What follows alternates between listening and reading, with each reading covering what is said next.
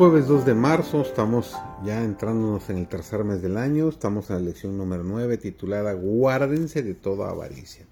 Su servidor, David González, y el tema de hoy, maravilloso, cómo vencer la codicia. El pecado mortal que condujo a Cana a la ruina tuvo su origen en la codicia, que es, entre todos los pecados, el más común y el que se considera con más liviandad. Mientras que otros pecados se averiguan y se castigan, cuán raro es que se censure siquiera la violación del décimo mandamiento. La historia de Acán nos enseña la enormidad de ese pecado y cuáles son sus terribles consecuencias. La codicia es un mal que se desarrolla gradualmente.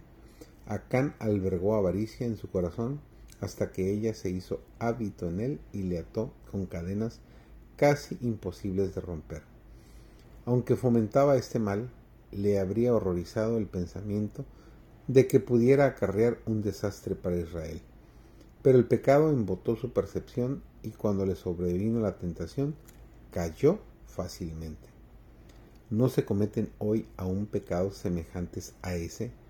Y frente a advertencias tan solemnes y explícitas como las dirigidas a los israelitas, se nos prohíbe tan expresamente albergar la codicia como se le prohibió a Acán que tomara despojos en Jericó. Dios declara que la codicia o avaricia es idolatría. Se nos amonesta, mirad y guardaos de toda avaricia, nos dice Lucas 12:15. Tenemos ante nosotros la terrible suerte que corrieron Acán, Judas, Ananías y Zafira. Y aún antes de estos casos tenemos el de Lucifer, aquel hijo de la mañana que codiciando una posición más elevada, perdió para siempre el resplandor y la felicidad del cielo. Y no obstante, a pesar de todas estas advertencias, la codicia reina por todas partes. Dios proveyó para que no seamos tentados más allá de lo que podemos soportar, y que para toda tentación preparará una salida. Si vivimos totalmente para Dios, no permitiremos que nuestra mente se entregue a imaginaciones egoístas.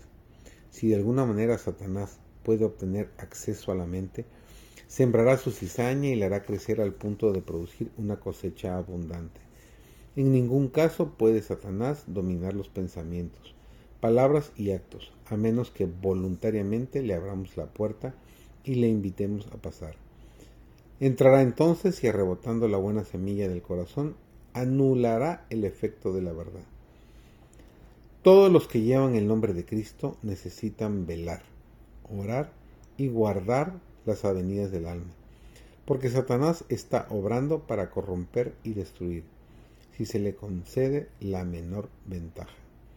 Primera Corintios capítulo 10 versículos 2 y 13 nos dice, estas palabras se dan para las personas que aún están relacionadas con el mundo, sujetas a tentaciones e influencias que son engañosas y alucinantes.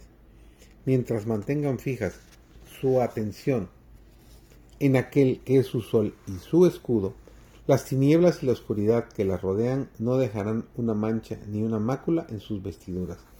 Caminarán con Cristo, orarán y creerán y trabajarán para salvar a las almas que están a punto de perecer. Están tratando de romper las ataduras con que Satanás las ha ligado, y no serán avergonzadas si por fe hacen de Cristo su compañero. El gran engañador presentará constantemente tentaciones y engaños para echar a perder la obra de los seres humanos, pero si confían en Dios, si son mansos, humildes y dóciles de corazón, si perseveran en el camino del Señor, el ciego se regocijará porque ganarán la victoria. Dios dice, andará conmigo de blanco con vestiduras inmaculadas, porque es digno. Qué maravilloso premio nos tiene preparado el Señor.